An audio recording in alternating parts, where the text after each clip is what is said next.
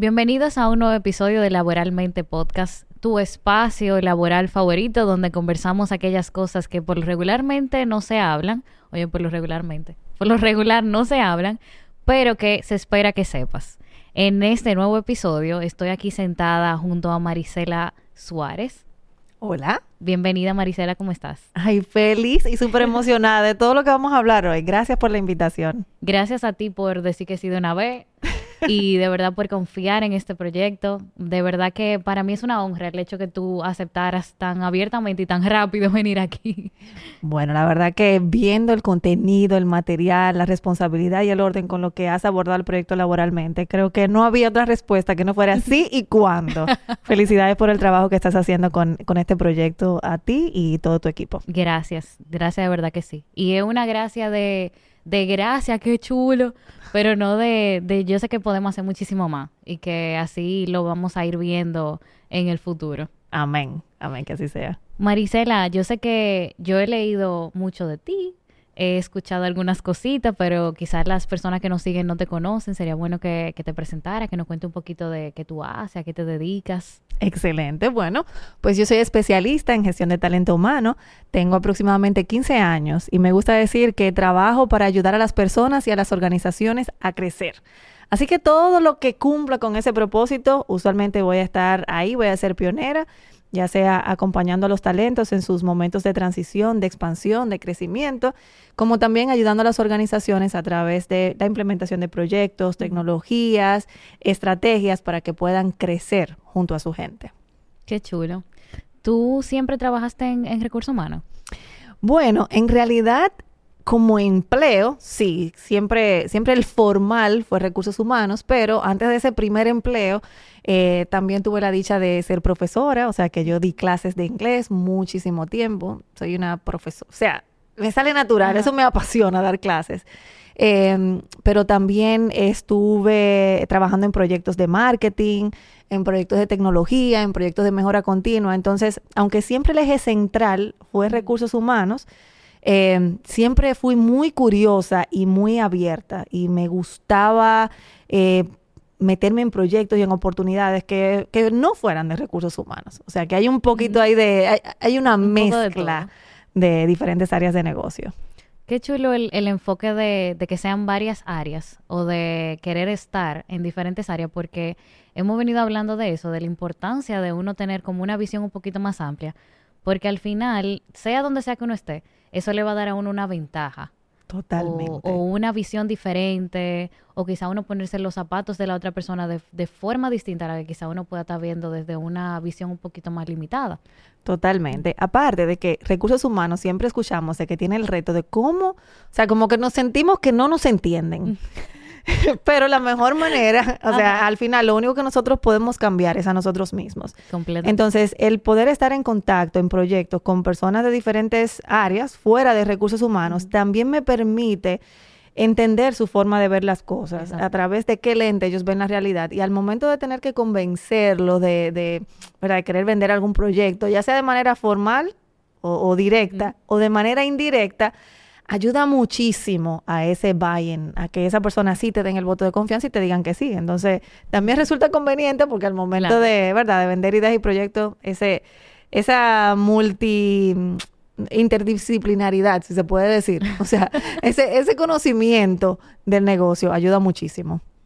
Tú sabes que yo le decía a, a alguien que vino, que trabaja en reclutamiento, exactamente eso. Yo le decía como que, wow, si tú te pones a pensar, el reclutador tiene que ver muchas profesiones. Totalmente. Y para tú hacer un, un filtro o una conversación que realmente tenga fruto, o que sea lo que tú le puedas presentar a un gerente de otra área, tú tienes que tener cierto conocimiento.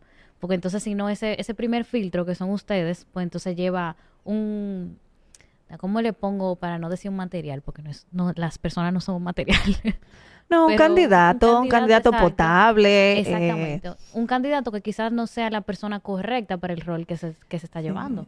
Totalmente. Y en reclutamiento, sobre todo, es un subsistema o es un proceso que implica mucha tolerancia a la frustración, porque hay mucha prueba y error. Y, la, en la medida en que conocemos no solamente el puesto, o sea, las responsabilidades, lo que está en el, en el perfil, sino lo que no está en el perfil. Conocer esa personalidad, esas cosas que al, que al líder y a los clientes de esa, de esa posición le gusta o lo detonan. Porque esas son cosas que también nosotros debemos de, de poder prever en el proceso de selección para tratar de, de llevar ese candidato que mejor responda a esas necesidades de- del puesto y del líder. y que son cosas que ustedes tienen que, como tú decías, anticiparse sin que el mismo gerente o el supervisor o la persona que les esté solicitando ese candidato sabe. Claro, que no se sientan como juzgados o evaluados en el proceso. que ser muy sutil. Es verdad, es verdad. Tú sabes que yo leí algunos de los artículos que tú tienes en LinkedIn y Sí. te lo comentaba ahorita, que mucho de lo que me gustaba del, del artículo era la objetividad de el cómo las personas buscan trabajo, cómo las personas buscan, eh, recuerdo que leí uno de empleo soñado, ese empleo Ah, soñado, sí. que me gusta porque es un poquito poético, así un chin como yo, como dice la gente. Pero yo pienso que esa, esa realidad que se ve tan bonita y quizás tan distante, uno puede crearla. Y es el punto de este espacio, uno entender cómo tú puedes crear ese empleo soñado, como tú misma le, le ponías de, de nombre a ese, a ese artículo. Sí, la verdad que nosotros eh, tenemos que reconocer de, a ver, el, el mundo está ahí, los empleos, los proyectos están ahí y, y muchas veces por falta de conocimiento o por falta de herramienta no, no logramos dar con eso que sentimos que nos va a satisfacer o que nos va a hacer sentir plenos o completos profesionalmente. Pero la realidad es que hay tanta diversidad y tantas opciones, ya sea porque tenemos la tecnología de la mano, con muchísimas vacantes, si se quiere decir, pero con mucha exposición, e información que está disponible, eh, donde también tenemos, gracias a Dios, los que estamos en República Dominicana, un, o sea, un crecimiento económico, un despertar, una diversidad de empresas también, incluso extranjeras que se establecen. O sea, hay muchas oportunidades. Pero donde también nosotros vemos de que en la mayo, en muchos de los casos, no quiero ser injusta para no decir la mayoría, pero hay muchos casos donde estamos de repente como personas esperando que se nos sirva Sí. la cena y se nos den las cosas como cucharitas. Y la verdad es que el mercado también está muy competitivo. Entonces, esos empleos soñados, esos empleos que pagan bien, que son flexibles, que tienen muchísimo beneficio, o sea, esos empleos perfectos, realmente son escasos. Entonces, nosotros tenemos que ser muy competitivos, tener mucha garra, como se dice, eh, para identificarlos y para ir por ellos. Y hacer la tarea, o sea, tenemos que prepararnos, tenemos que definirlo, tenemos que prepararnos, articular nuestra narrativa profesional y salir a demostrar y comunicar por qué nosotros somos esa persona idónea para ese empleo perfecto. Eh, que es perfecto para nosotros, que a lo mejor el que es perfecto para mí no necesariamente es el perfecto para ti, porque no deseamos cosas diferentes. Yo recuerdo que hablábamos acerca de, la gente habla mucho de, ah, que no tengo suerte para eso, o, o a mí no me toca, que por lo regular esos son los comentarios con tono negativo que la gente suele Sí. utilizar.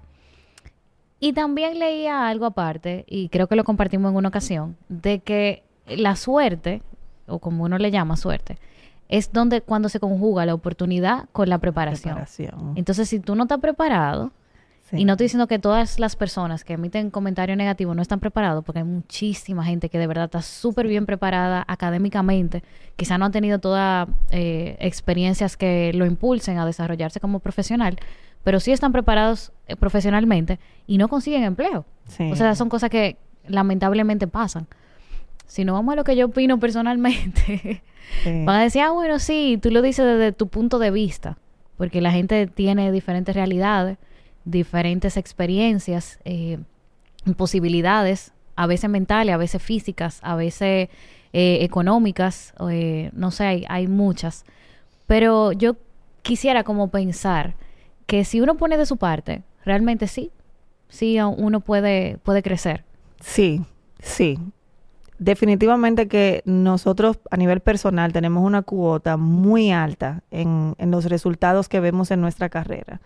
Eso no significa que hayan circunstancias adversas en determinado momento.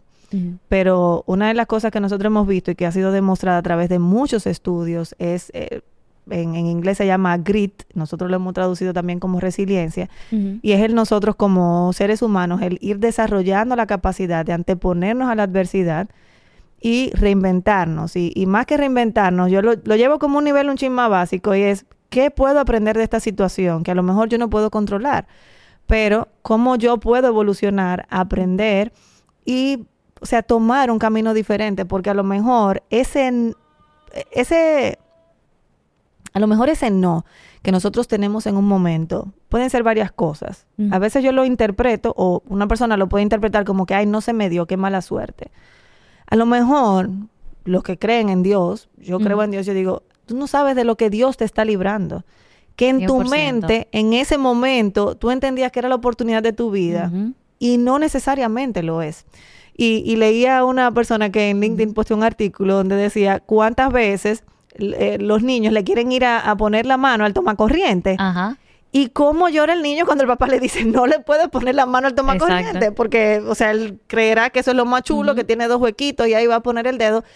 Y cuántas veces nosotros como adultos, como profesionales, queremos ir ahí a ese tomacorriente a poner la mano y de repente hay algo, o sea, donde Dios nos está diciendo, este no es el momento o esa no es la oportunidad para ti. Entonces eso es lo primero, interpretar todo lo que nos suceda como algo positivo. En el sentido de que, bueno, a lo mejor este no era el momento para esa oportunidad. ¿Qué puedo aprender de aquí que yo pueda incorporar en mi siguiente conquista, por así decirlo, en la siguiente oportunidad? ¿Me preparé lo suficiente? ¿Me senté? ¿Hice un currículum bien hecho, alineado a esa oportunidad? ¿O le dije a alguien que me hiciera el currículum porque no tenía tiempo? ¿Me preparé para la entrevista o fui lleno de optimismo y con cero preparación?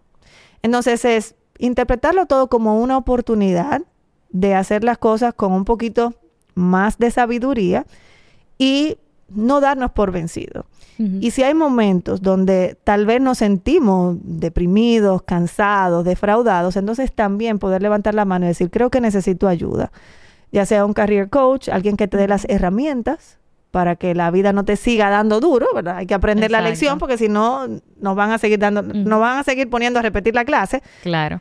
Em, y si no es un career coach, porque no es un tema de herramientas, sino a lo mejor es un tema un poquito más profundo, entonces vamos a buscar otros profesionales que cuentan con otro tipo de capacidades para ayudarnos a mirarnos desde dentro y a salir de esa, digamos, de esa sensación de que siempre me va mal. No es verdad que siempre nos va mal.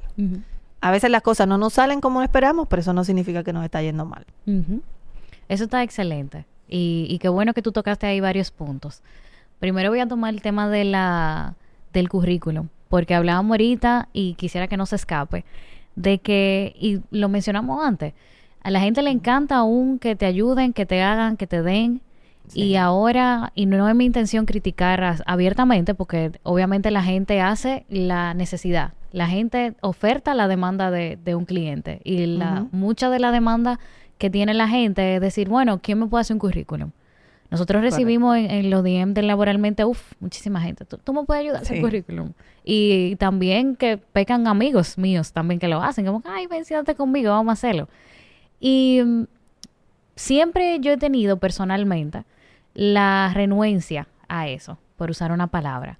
Porque es que yo decía, es que es algo tan personal, como que tú le dices a una persona, toma, eh, haz mi presentación, preséntame. Claro. Entonces, yo nunca he pensado como que eso es algo positivo. Quizás sí es una herramienta, eh, hay personas que tienen una, talentos más artísticos quizás, o pueden ser un poquito más innovadores a nivel eh, visual, pero el centro, la información, que es realmente lo que es relevante para un reclutador, para una empresa que esté viendo, y a veces ni siquiera un reclutador, puede ser, el currículum tú lo, tú lo utilizas para muchas cosas, tú lo presentas en la universidad, Sí. si tú vas a hacer algún tipo de posgrado, para optar por algún título de, de algo, esa es tu carta de presentación. Sí. Tiene que estar muy ligada a ti. Bueno, yo, yo he visto que hay muy poca formación.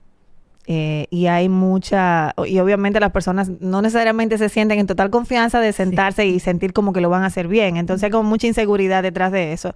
Entonces yo creo que ahí, desde el colegio, desde que estamos en el colegio, nosotros debiéramos de salir del colegio sabiendo cómo hacer un currículum. Mm. Pero ¿qué es lo que pasa también? Que el currículum nos han enseñado que usted no le van a dar trabajo si no tiene experiencia. Sí. Hay mucho de verdad en eso, porque, o sea, hasta para ser un pasante yo creo que están pidiendo experiencia. Ah, sí. Entonces, tenemos como que orientarnos un poquito mejor y, y tratar de- desde el punto de vista organizacional ser un poquito más sensatos. Pero primero, la parte de educación, desde formar a nuestros bachilleres para que sepan cómo hacer un currículum y cómo enviarlo. Bien, entonces, ¿qué yo digo? O sea, no tenga una expectativa de obtener un trabajo A con un nivel de esfuerzo Z, por decirlo. ¿verdad? Entonces, por ejemplo, hay posiciones donde a lo mejor la expectativa no es que una persona sepa hacer un currículum.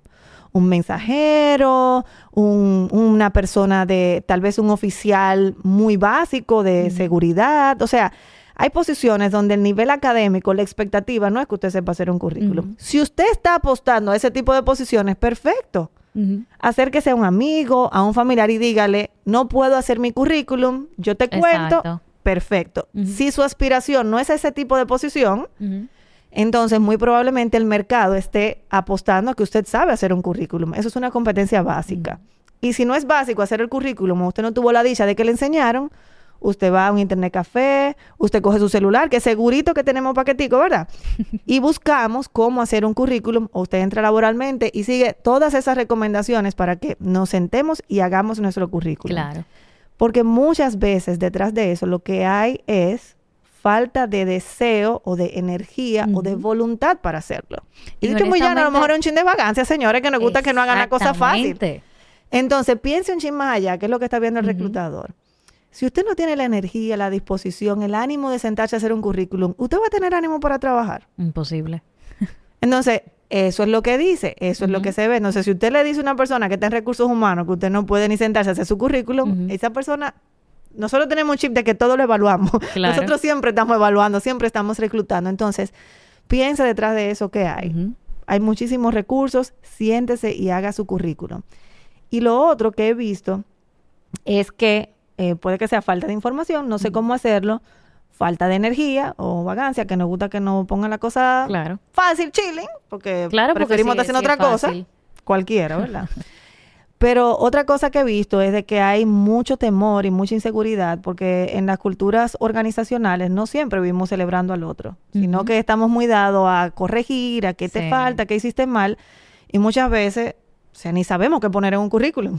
Eso es correcto. Los logros, ¿qué logro? Pues yo, yo, no, yo no creo que haya logrado nada. Entonces, detrás de eso, sobre todo en las posiciones eh, o técnicas o de liderazgo, es un ejercicio súper poderoso. Yo cuando estoy haciendo career coaching siempre me siento y le digo, tu primera tarea es hacer tu currículum. Porque es donde tú tienes que encontrarte contigo mismo, llamar a ex jefes, ex colegas, ex clientes y tener esa conversación. Ven acá, ¿qué, ¿qué yo hice? ¿Qué diferencia yo marqué? ¿Qué yo hice bien? ¿Qué impacto tuve? Y comenzar a tener esa conversación con nosotros mismos es súper importante porque es lo que nos va a dar la energía, el enfoque y el centro para afrontar de manera exitosa la entrevista. No, y autoestima también. Yo hablaba en este fin de semana la importancia de una persona con un buen autoestima, con un autoestima sano, no rozando en el ego, ¿verdad? Ajá. Con un autoestima sano. Porque es que el, el autoestima determina cómo tú piensas sobre ti y lo que tú piensas sobre ti implica cómo tú actúas y cómo tú actúas te tratan las personas. Entonces es un ciclo que si no está sano desde el inicio, pues entonces va evidentemente a traer como consecuencia muchísimas cosas. Ah, no me contratan, no me llaman. esa mala suerte, que nos sentimos que tenemos un. Foucault atrás. Exactamente. Eh, y, y sí, muchas veces son cosas de las cuales nosotros no somos conscientes y el reclutador, por un tema de respeto profesional y de muchas situaciones que, que, que están alrededor del trabajo que hace el reclutador, no te va a decir, no mires que te proyectaste con muy baja energía, no, mires No. que te sentí muy inseguro en la entrevista. Eso no te lo va a decir un reclutador. No, y que la, la entrevista que pasó antes o la que vino media hora después, sí tenía la energía, sí tenía la, la proactividad, sí, encontró cositas que, que podía decir bien, sí leyó laboralmente y fue preparado para la entrevista. Entonces, lamentablemente, como tú mencionabas al inicio, en este mundo tan competitivo y más ahora en, en el 2023, tanta puerta abierta, tanto empleo fuera del país, dentro del país, de todos los niveles, Sí. eh, el trabajo es de nosotros. Realmente sí.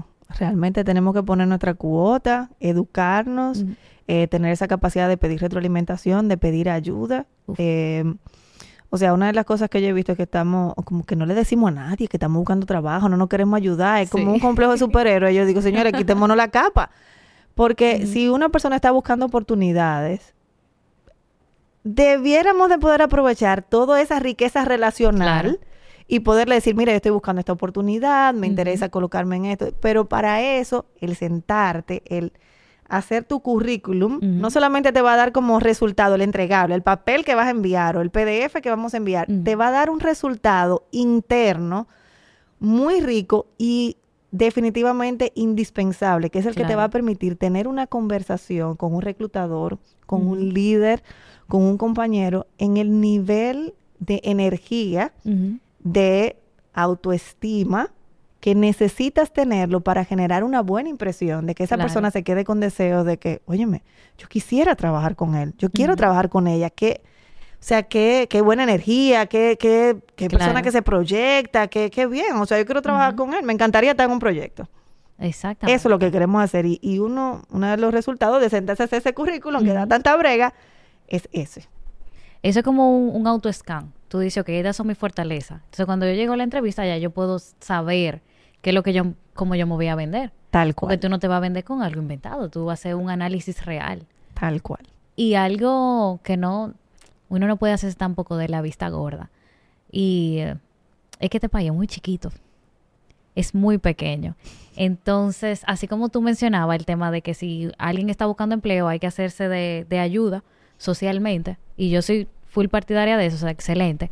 Pero también hay un temor de que, bueno, si yo le digo a fulana, eh, le va a decir a fulano, que conoce a fulano, que trabaja en mi trabajo y va a saber que yo estoy buscando trabajo.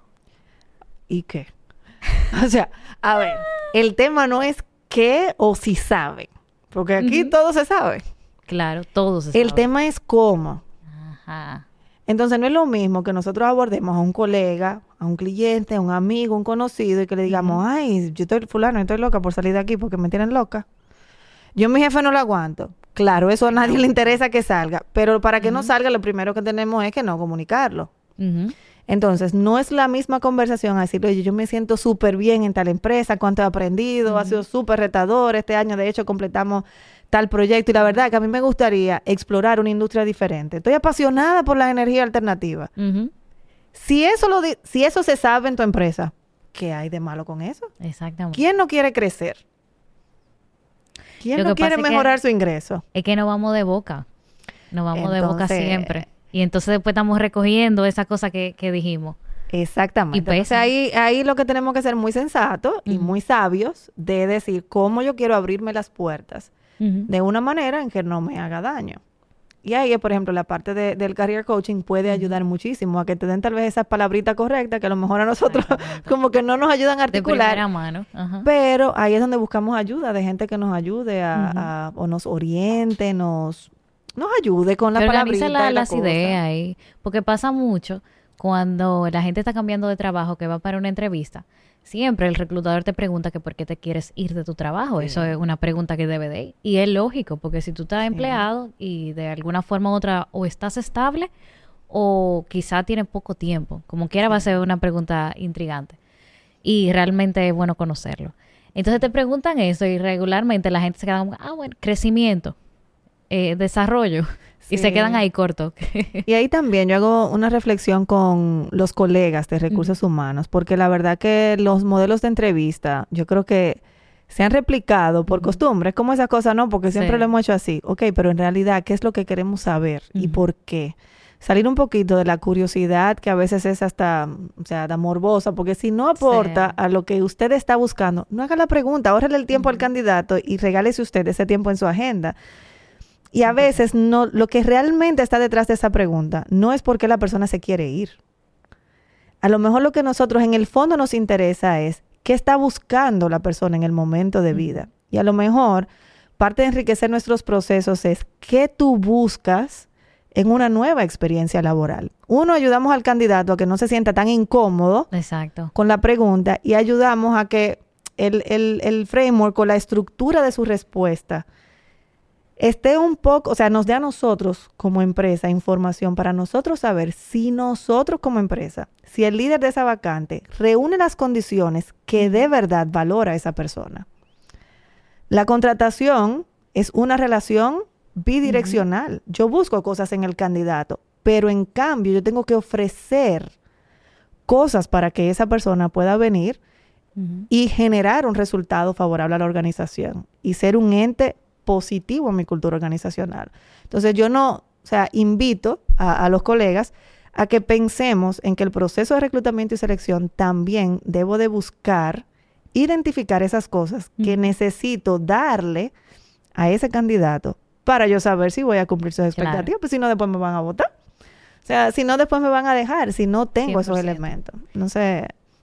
Me gustó mucho el enfoque del, de lo de la pregunta, porque eso que tú dices pasa así. Entonces tú generas una incomodidad en el candidato y entonces el candidato te responde de manera automática. Como yo decía una ahora. De, libro. Exacto, como yo decía ahora de, de como veo más y crecimiento, pero es que los nervios de no decir quizás la realidad por la que yo estoy dejando la empresa, pues me nubla. Entonces ya yo no estoy dejando salir a la persona, sino que el libreto que yo tenía aprendido, eso es lo que voy a decir. Exactamente. Y al, final pierden los dos, no gana nadie. Exactamente. Entonces yo pienso que todo está como bonito y poético todavía.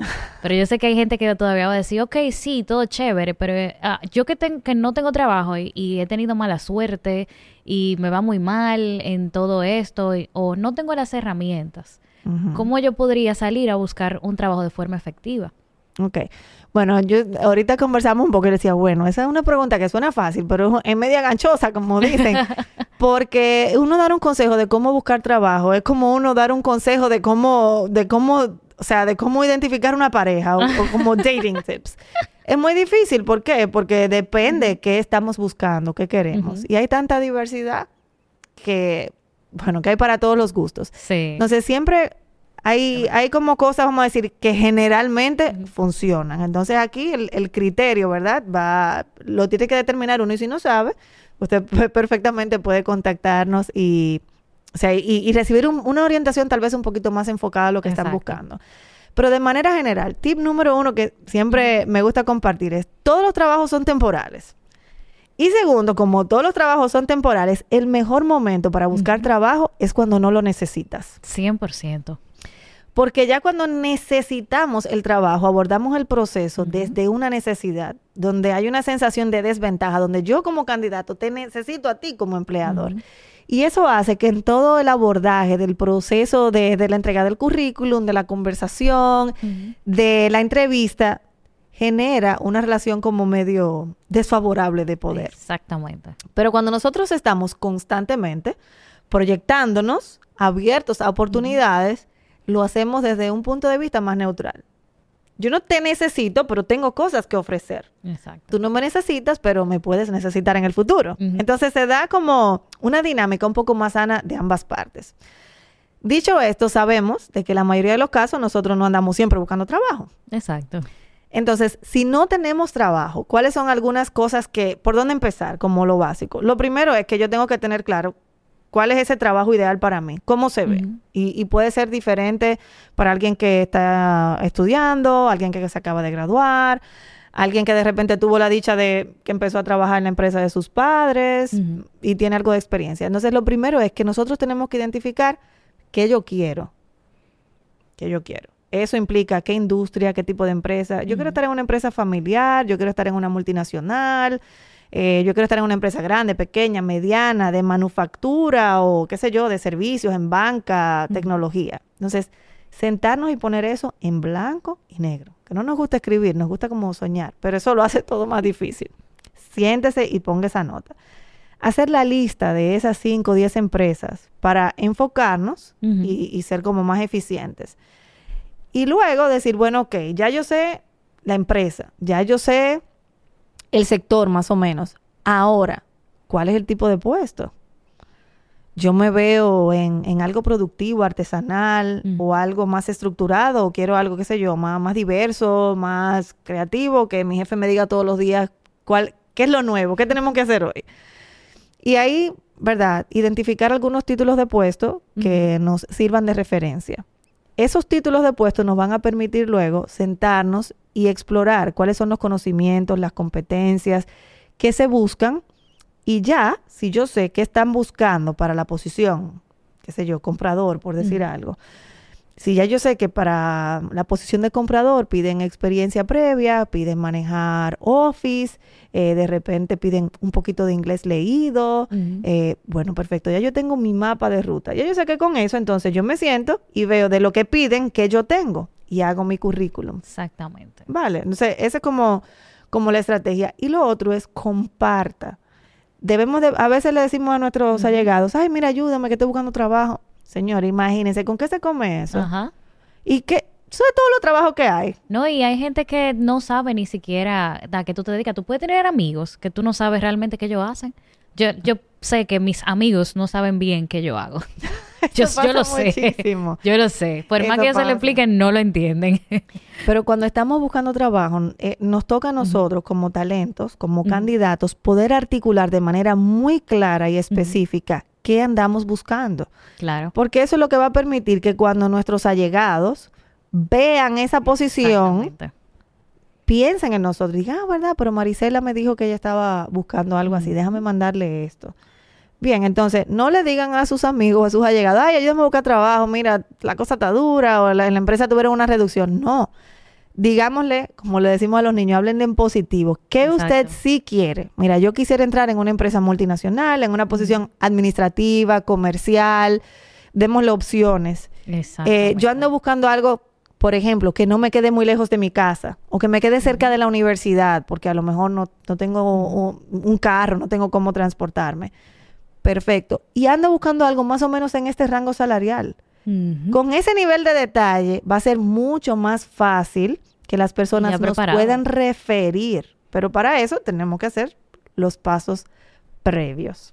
Sé que suena mucho o pasa mucho que cuando la gente se queda sin empleo, por aquella razón, dicen, bueno, me voy a despertar a buscar trabajo. Entonces se despiertan, abren la computadora, revisan el currículum, no siempre le hacen nada espectacular, ¿verdad? Y empiezan a mandar currículum ahí a, a todo lo que vean, todo lo que aparezca. Sí. Que entonces eso derriba un conocimiento o una creencia que uno tiene de que, ah, bueno, no hay, no hay trabajo o no hay vacantes Sí. sino que ya pasamos a otro nivel, a otro plano, que es el hecho de que las vacantes están, pero mi currículum que tengo en Word desde el 1997, cuando empecé en la empresa que me votaron ahora, pues lo estoy mandando para comprador, como tú decías, para ingeniero en sistema, para analista, para gerente, para supervisor, y eso mando porque es el que tengo. Sí, lo que pasa es que las personas que he visto que tienen ese comportamiento viene asociado a qué sentimos que es más fácil. Es decir, cuando yo me levanto, me siento que estoy ocupada porque estoy mandando mucho currículum. Y cuando me preguntan qué estoy haciendo, digo, no, yo estoy aplicando muchísimo empleo. Yo me levanto y duro cuatro horas mandando currículum.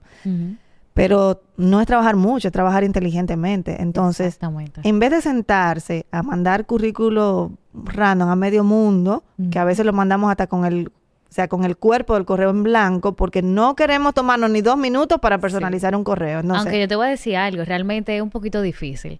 Desde la inexperiencia, cuando uno va a mandar el currículum, por regular, uno se queda en blanco, como que, Totalmente. ¿y ahora? Pero ahí entra lo que tú dijiste al principio, la proactividad. Óyeme, tú entras a Google, tú buscas que yo puedo mandar, tú vas laboralmente que tiene tres posts para cualquier momento de tu vida que tú puedes usar como, Como referencia. como una referencia, exacto. Porque tampoco es que vamos a utilizar un template, un formato y así lo vamos a mandar a todo, porque hay No. necesidades de todas cosas. Y lo importante es que de todas las experiencias, o ganamos o aprendemos, que es una frase que dice mucho mi, mi querida amiga Michelle Campillo, o ganamos o aprendemos. Entonces, no nos va a salir perfecto a la primera vez. Y tenemos que también ser gentiles con nosotros mismos y Sí. darnos la oportunidad de ir aprendiendo en el proceso, pero tenemos que vivir el proceso.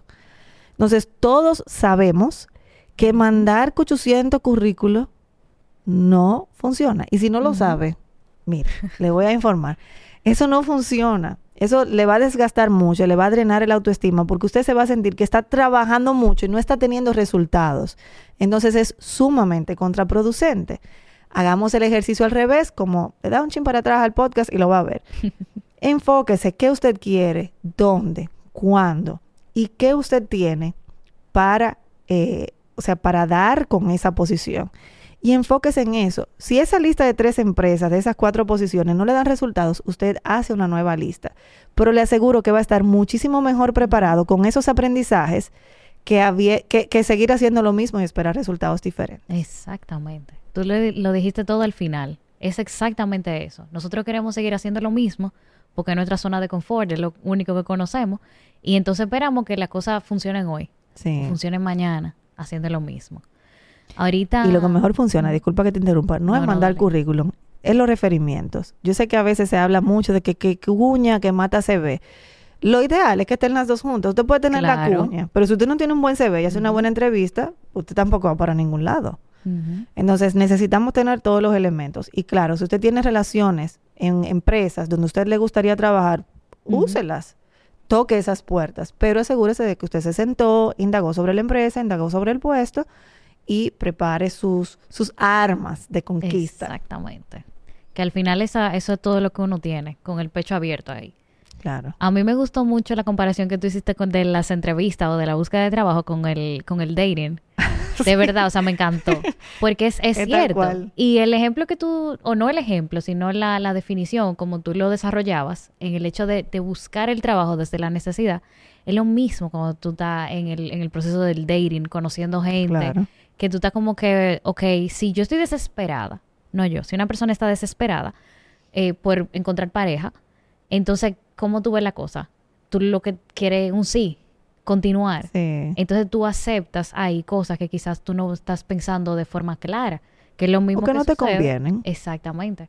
Porque uno no está pensando desde la mentalidad, como tú dices, fría, blanco o negro, de esto es lo que me conviene, y que lo sé, porque ya yo hice la lista de qué es lo que yo estoy buscando, qué se alinea a eso que yo estoy buscando y qué no y qué tienes para ofrecer a cambio. Cuando nosotros estamos en una necesidad de buscar trabajo, a veces o nos quedamos muy por debajo en una negociación salarial o a veces aceptamos una posición que realmente no nos hace sentir retados, no nos aporta crecimiento, no nos aporta reto intelectual. Eh, y lo que hacemos es que estamos un tiempo en lo que llega otra cosa. Y, y sí, son, por ejemplo, son escenarios que durante COVID había una, o sea, había una necesidad extrema y hubo muchas personas de que por compromisos, esa fue la realidad que tuvo que asumir. Pero ya hoy en día estamos en un momento diferente. Entonces, vamos a tener más éxito, y yo llamo éxito a cuando yo digo que quiero hacer tal cosa en tal tipo de empresa, con tal nivel de ingreso, de beneficios, y al final obtengo eso o algo muy cercano a eso. Para mí ese es el éxito de un proceso de reclutamiento y selección. Y si no estamos teniendo los resultados, es probable de que es porque todavía tengamos aprendizajes que capturar en el proceso. Y para eso, o sea, están personas que les pueden orientar, hay muchísimos recursos como laboralmente, están, o sea, hasta los mismos profesores en la universidad, eh, líderes y jefes que les pueden orientar, pero tenemos que quitarnos la capa, ser humildes y poder pedir y recibir esas orientaciones. 100%, porque pienso que es un error que hemos... Eh, y digo hemos, porque ya una vez uno está insertado como profesional, también es tarea de uno quizá aportar un poco más a eso. Pero hemos cometido el error durante mucho tiempo de mantener de forma paralela la búsqueda de trabajo y el desarrollo como profesional. Como que esto no es algo de la búsqueda de trabajo para lo que te preparan. Tú mencionabas ahorita que cuando tú sales del bachillerato tú deberías de poder hacer un currículum y es cierto. Mucha gente se ve la necesidad de trabajar, automáticamente sale del colegio. Y tenemos que aterrizar a la realidad cultural y social del país, que es el caso de la mayoría. Claro. Entonces, si yo no estoy preparando siquiera a la persona para que pueda hacerlo, entonces se topa con un mundo muy diferente al que entonces le tenemos miedo porque no lo conocemos, lo vemos muy lejano, muy frío, y entonces ya la cosa se vuelve un poquito más eh, desgastadora y difícil porque lo estamos viendo desde esa óptica. Sí, y la realidad de muchos de nuestros jóvenes es que cuando están en el bachillerato, o sea, o hacen un verano, o tienen un proyecto, o venden joyas, o sea, hay un montón de competencias que se van desarrollando, o por lo menos se pueden desarrollar desde el bachiller, en un mercado que oímos que tanta gente se queja, no, que aquí no contratan gente si no tiene experiencia. Bueno, pero si ya eso lo sabemos, ¿qué usted está haciendo al respecto? Exactamente. Construya experiencia valiosa, que no necesariamente tiene que estar en TCS o, en una nómina formal, pero construya la disciplina que le da cumplir un horario. Y ahora mismo es lo más fácil porque la tecnología nos ha regalado tantas Claro. herramientas para uno poder hacerlo. Entonces, eso es una invitación, eh, obviamente desde el bachillerato, ir viendo qué proyectos puedes hacer y, y tratar de llevar eso a un currículum. Los colegios tienen un gran reto y pueden aportar una gran cuota. Las organizaciones a través de programas de pasantía, que es algo que he compartido eh, recientemente, abrirle las puertas y ayudar a nuestros jóvenes a que puedan tener una experiencia transitoria de la formación a insertarse en el mercado laboral eh, de manera menos traumática y, y como más fluida. Yo creo que ahí cada, cada ente de, de este engranaje productivo tenemos que dar como nuestra cuota, pero sobre todo lo que yo les digo a los, a los jóvenes, a las personas de todos los niveles profesionales, es que lo único que podemos cambiar es lo que nosotros hacemos. Correcto. Entonces, no podemos esperar a que todo cambie, porque eso suele tomar demasiado tiempo, más del que tenemos disponible. Y tenemos nosotros que hacer lo que está a nuestra disposición. ¿Cómo genero las competencias? ¿Cómo lo plasmo en un currículum? ¿Cómo lo vendo o lo presento de manera eh, práctica y efectiva en una entrevista de trabajo? Y las cosas se dan. Algo que yo comparto casi en, en todos los trabajos que entro es, o sea, yo, o sea, yo no vengo de una familia que tiene muchos recursos ni nada. O sea, yo nací en un campo de los más atrasados de Cuba. Y lo único que me abrió puertas fue la educación, primero la bendición de Dios, porque la verdad que hay personas que no han tenido esa dicha, pero también la educación, el, el tener gente clave que me ayudara y el saber que como no lo iba a tener fácil, me iba a tocar trabajar probablemente eh, más que muchos. El no ser dominicana también tiene un reto adicional. Entonces, todos tenemos, como dicen por ahí, el corazón de la llama nada más lo conoce el cuchillo. Todos tenemos Sí. nuestros retos y a cada uno nos toca lidiar con ellos, anteponernos y pedir la ayuda que, que va a estar disponible para nosotros. A veces es tener la humildad de, de- de pedirla y, y Dios no lo deja solo tampoco, o sea, las puertas se van a abrir. Sí, hay, hay un dicho que la gente se inventó, porque no lo dice en la Biblia. El ayúdate que yo te ayudaré. Sí, no lo dice, pero, pero sí. Sí, hay que, hay que, hay que fajarse, señores, ¿no? Las cosas buenas, nada bueno que dure llega fácil. Y yo sé que es mucha teoría del bienestar, de que sí, Sí. que hay que salir de eso. Sí, es cierto, pero hay una cuota mínima de trabajo y de dedicación que tenemos que ponerle a las cosas. Y, y eso no nos lo quita nadie. Hasta la satisfacción del, del deber cumplido, de saber que me lo gané, que no fue que me pusieron ahí, sino que, Exacto. bueno, trabajé, aprendí, cogí consejos, me levanté, hice mi CV. Sí, Eso va a rendir sus frutos. claro. Y ya después que tú tienes un conocimiento, hay un autoconocimiento que uno tiene que tener, que es el que ayuda a levantar esa autoestima que ahorita conversábamos y el que también te va a dar la óptica correcta para ver los desafíos, las cosas que se puedan presentar en el camino. Totalmente. Ahorita hablábamos algo que tú mencionabas que en los trabajos todos son temporales. Creo que lo mencionaste ya. Sí, sí. Y eso es tan real. Eso es tan real porque nosotros a veces nos sentimos muy cómodos donde estamos trabajando. Porque quizá ya tenemos cierto tiempo, tenemos la confianza, conocemos el equipo. eh, no sé, a veces uno genera una confianza especial con, con cierto trabajo y uno dice, bueno, ya este es mi trabajo, imposible que me voten. Pero como tú dices, es temporal, como todo, Sí. como todo en esta vida. Y a veces no por la empresa, sino porque a veces nuestras necesidades, nuestras motivaciones también cambian. O sea, hay momentos de vida donde a lo mejor yo quiero un equipo de trabajo con el que yo pueda salir a cherchar, a botar el golpe los viernes, eh, un happy hour, y eso está espectacular. Pero luego tenemos momentos de vida donde cambia nuestra preferencia. No conocemos una persona especial, eh, ya no nos interesa tanto la chercha, sino que ahora queremos Sí. tiempo aparte eh, o quiero hacer una maestría o quiero irme fuera. Entonces, no es solamente, o sea, los trabajos no son solo temporales porque la decisión siempre sea de la empresa, sino al reconocer que yo puedo cambiar, o sea, mis necesidades pueden cambiar, mi realidad de vida puede cambiar. Por ejemplo, mis- los padres de uno pueden irse a, a vivir a otra ciudad, alguien de la familia puede enfermarse, eh, pueden pasar un sinnúmero de cosas. Entonces, nosotros tenemos que estar preparados para que nuestra identidad profesional y nuestro éxito profesional no dependa de una empresa o de un título de puesto. Que nosotros seamos los responsables, los que nos adueñemos, de decir, ¿quién soy yo profesionalmente? ¿Qué puedo ofrecer?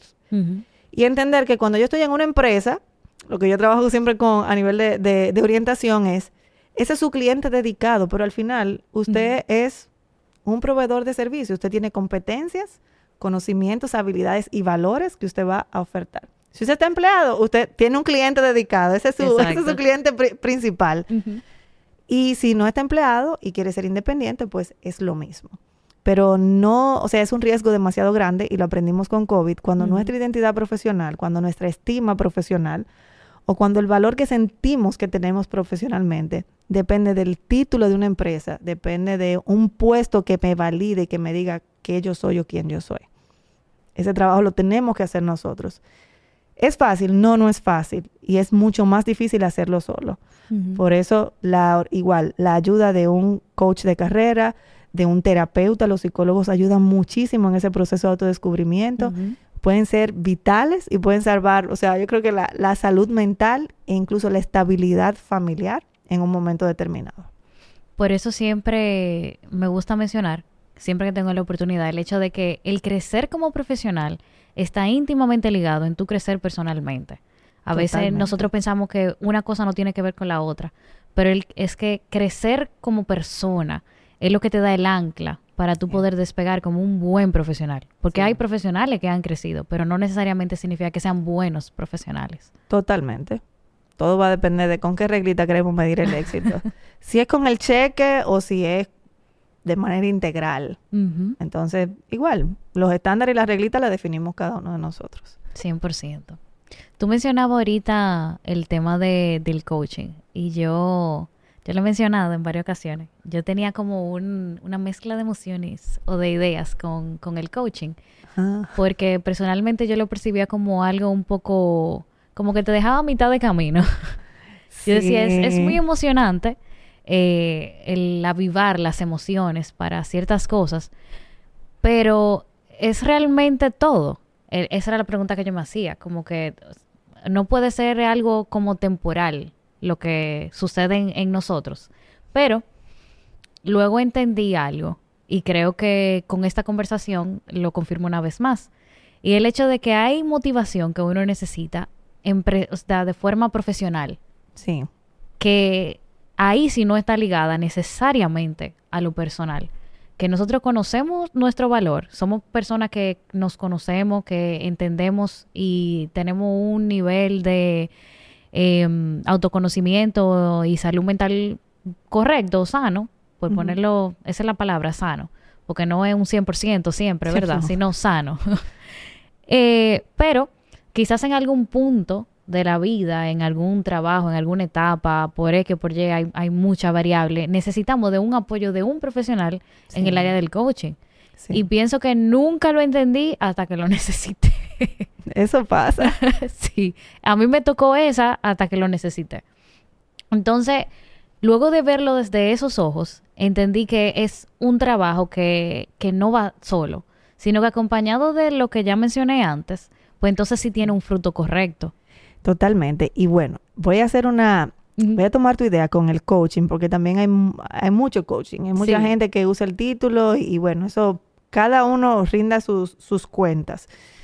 Em, yo a los psicólogos, que es una profesión que respeto mucho y creo que sobre todo después del COVID todos le hemos subido va- varios puntos del Sí. ranking, tanto al psicólogo como al psiquiatra, por el, el impacto y la necesidad que hemos reconocido que tienen.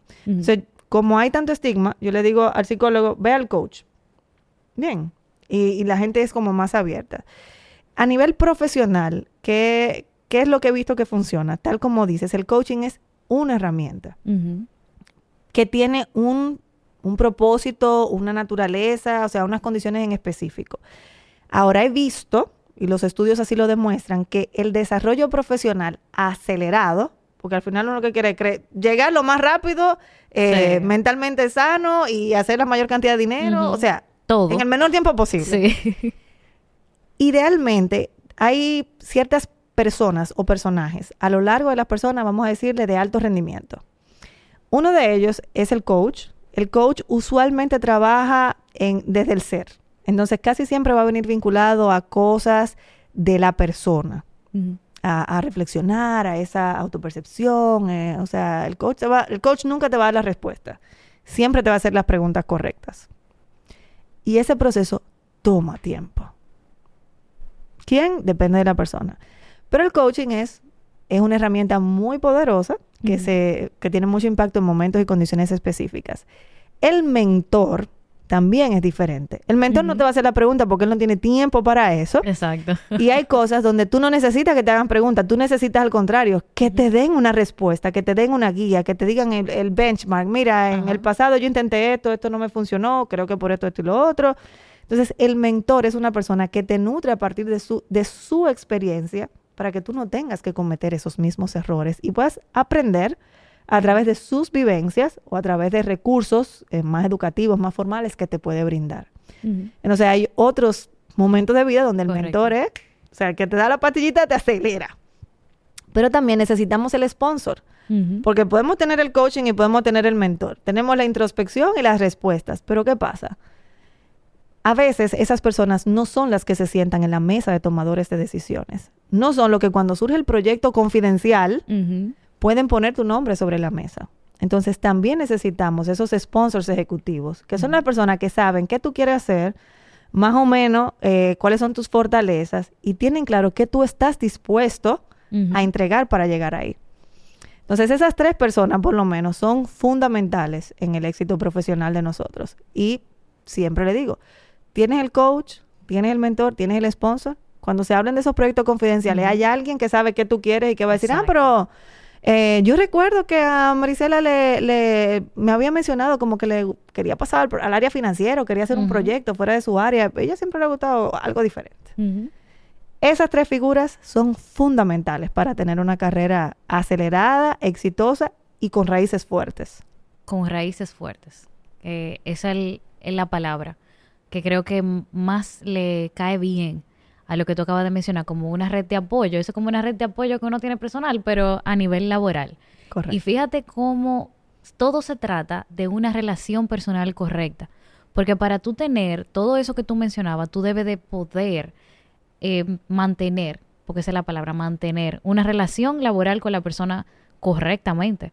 Totalmente. Hay que ser selectivos con las relaciones. Exactamente. Y la ventaja es que esas personas no, no tienen que depender de nuestra organización, porque las organizaciones perfectas, y hablábamos ahorita, no existen. La organización perfecta es la que tiene el Sí. candidato perfecto, a la mujer perfecta, al hombre perfecto. Sí. Eso no existe. Y la realidad es que no tenemos que depender de la empresa donde estamos para tener esas personas. 100%. Entonces, hay coaches que tienen ese ejercicio profesional. Invierta en eso. Busque un mentor, alguien de fuera con quien usted conecte, con que tenga eh, esa, esa eh, empatía, conecte. Eh, y el sponsor puede ser de su empresa o puede ser de esa empresa donde usted quiere ir. Entonces nos toca exponernos, nos toca jugárnosla, nos toca armar esa narrativa. Pero definitivamente todo, o por lo menos gran parte, va a depender de nosotros y de qué estoy dispuesta a hacer para lograr aquello que digo que quiero lograr. Digo que quiero lograr. Sí. Y eso está atado simplemente a la acción. Yo pienso que esta conversación está chulísima. Y yo quisiera, bueno. yo quisiera continuar, a pesar de que hablamos mucho antes de empezar y ahora seguimos, porque de verdad pienso que tú tienes muchísimo conocimiento para compartir y sé que antes tú lo hacías y esperamos ver un poquito más todavía. porque de verdad que, que tiene mucho valor. Y ojalá que la gente lo vea desde esos ojos, desde esta misma óptica del valor que tiene todo esto que hemos conversado ahora. Porque quizá en algún momento, independientemente cuál sea la etapa que estén viviendo las personas que estén escuchando esto, en algún punto de la vida, pues lo va a recordar. Y esa Claro que semillita que uno plantó, pues evidentemente va a dar algún tipo de fruto. Y pienso que va a ser Apostamos, bueno. apostamos a que así sea. Yo creo que el, el sacar de nuestro tiempo, el venir y el compartir con esto, apostamos a que así sea una persona que pueda poner esto en práctica y ver los resultados en su carrera directamente va a impactar su familia. Y, y yo creo que al final lo que nosotros, y como te compartía, lo que queremos es que las personas y las organizaciones crezcan. Si logramos con una persona, estamos pagos, este tiempo súper valió la pena. Y lo que quisiera dejarles es con eso, y hablamos muchísimo eh, de motivación y de así vamos a levantarnos. Y la realidad es que en esta, en el transcurrir profesional, hay momentos de altas y de bajas. Y no podemos depender solo de la motivación. Porque no siempre vamos a estar motivados. O sea, por Dios, nos levantamos Claro. un día y así sea por cambios hormonales, ya, ya no hay más. Cambiamos la dieta y, o sea, quitamos los Listo. carbohidratos y se va la motivación. Entonces, tenemos que reconocer que tenemos que tener las herramientas y el círculo adecuado de personas para cuando la motivación no esté. Porque todos sabemos operar motivados. 100% de acuerdo. El tema es que la diferencia, el impacto, esos de alto potencial, de, de grandes resultados, son las personas que están dispuestos a hacer las cosas aun cuando no están motivados. Entonces, obviamente, desconocemos la realidad de todas las personas que van a ver este blog, pero yo estoy segura que van a haber personas que no están motivadas. Y esas son las que de verdad nos gustaría tocar. Que no dependas de tu motivación, saca de abajo la disciplina, la fe, si quieres decir, sigue las mejores prácticas, inténtalo de nuevo y de nuevo. Y como creo que decía la madre María Teresa de Calcuta, ¿hasta cuándo? Hasta que te duela. Y cuando te duela un poco más. Y nosotros sabemos, porque los estudios y los resultados están ahí, que vas a tener la oportunidad que necesitas en este momento de vida. Pero no te rindas. Intenta de nuevo, cada vez más inteligente y poniendo en práctica estas mejores recomendaciones. Completamente. Yo no quiero ni agregar nada más para que no se dañe. Gracias por la invitación. No, gracias a ti por todo, por compartirnos todo esto. Yo sé que, y siempre lo digo, creo que nunca lo he dicho en, en cámara, pero a mis amistades siempre se lo he dicho, no importa si esto lo ven 10 gente, si lo ven 5 gente, si lo ven 2000, si lo ven 10.000, no importa, porque al final el punto es que la gente se lleve esto, que aprenda, que lo ponga en práctica y que le dé un resultado. Y tú perfectamente lo explicaste, o sea, un cambio a nivel profesional de una persona impacta familias Por y las familias afectan exactamente.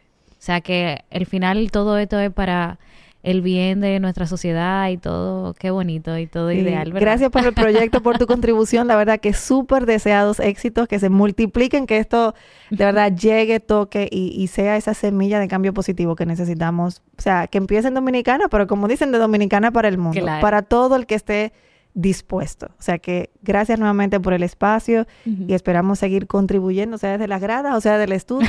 Ahí estaremos para apoyarte. Siempre invitada. O sea, sé, sélvalo desde ahora, siempre invitada. Gracias. Si tú quieres compartir tus redes, tú puedes hacerlo ahora como quiera. Yo la voy a colocar para si alguien quiere eh, contactarte o algo. Bueno, si estoy en LinkedIn como Marisela Suárez Fuster y ahí les podré servir y apoyar en lo que necesiten. Buenísimo. Gracias, Marisela. Y gracias siempre a todos ustedes por escuchar Laboralmente Podcast. Nos vemos en la próxima.